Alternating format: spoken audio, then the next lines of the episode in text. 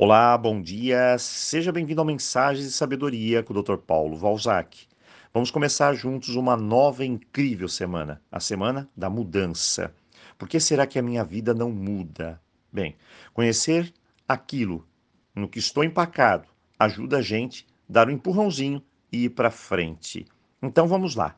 Eu deixei aqui quatro pontos importantes que podem estar bloqueando a sua vida.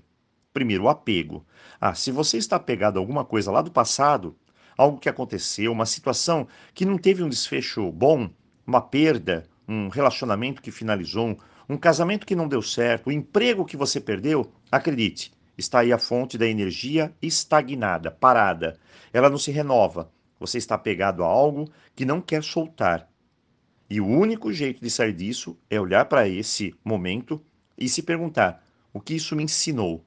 Anotar e agradecer o universo e dizer: agora tudo vai ser diferente e seguir em frente. Pode não ser fácil a princípio, mas se você permitir isso, as portas vão se abrir. Segundo, culpa. Ah, doutor Paulo, eu sou culpada disso tudo. Se você se colocar nessa postura, não vai resolver absolutamente nada. Nós somos sempre responsáveis. Quem tem culpa tem arrependimento, e isso é bom.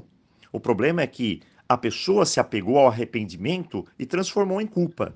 Para soltar isso, existe uma dica. Faça uma reparação, sutil, clara e bem intencionada.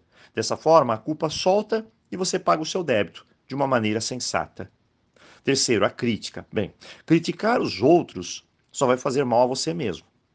Vai te distanciar de tudo e de todos, criar situações que vai causar mal a você.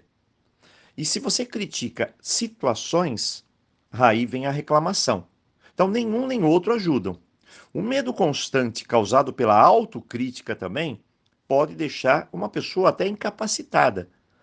A autocrítica pode virar uma agonia mental. Eu sempre estar me criticando. Por isso, reforce sua autoestima. Às vezes, a crítica se transforma num hábito. E olha, é, geralmente o que eu faço é olhar para as circunstâncias, olhar para as pessoas e imediatamente julgar, sem muitas vezes saber nada sobre a pessoa ou sobre as circunstâncias. A verdade é que todos nós julgamos, isso é um fato. O problema maior é que, em geral, nossos julgamentos são péssimos, falhos e distorcidos. Então, respire fundo e contenha não só as críticas, como também a autocrítica.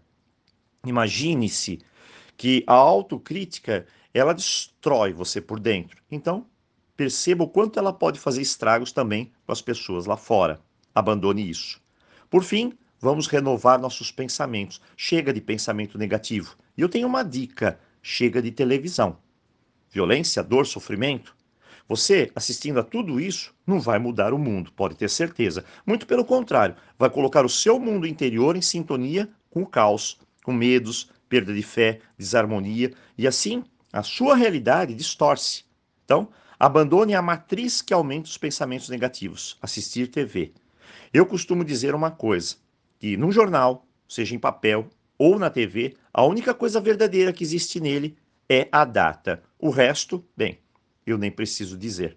Hoje, semanas mudanças. Se eu começar passo a passo, bem devagar, eu chego lá. Então, é claro, um ótimo começo de semana para você e nos vemos aqui amanhã.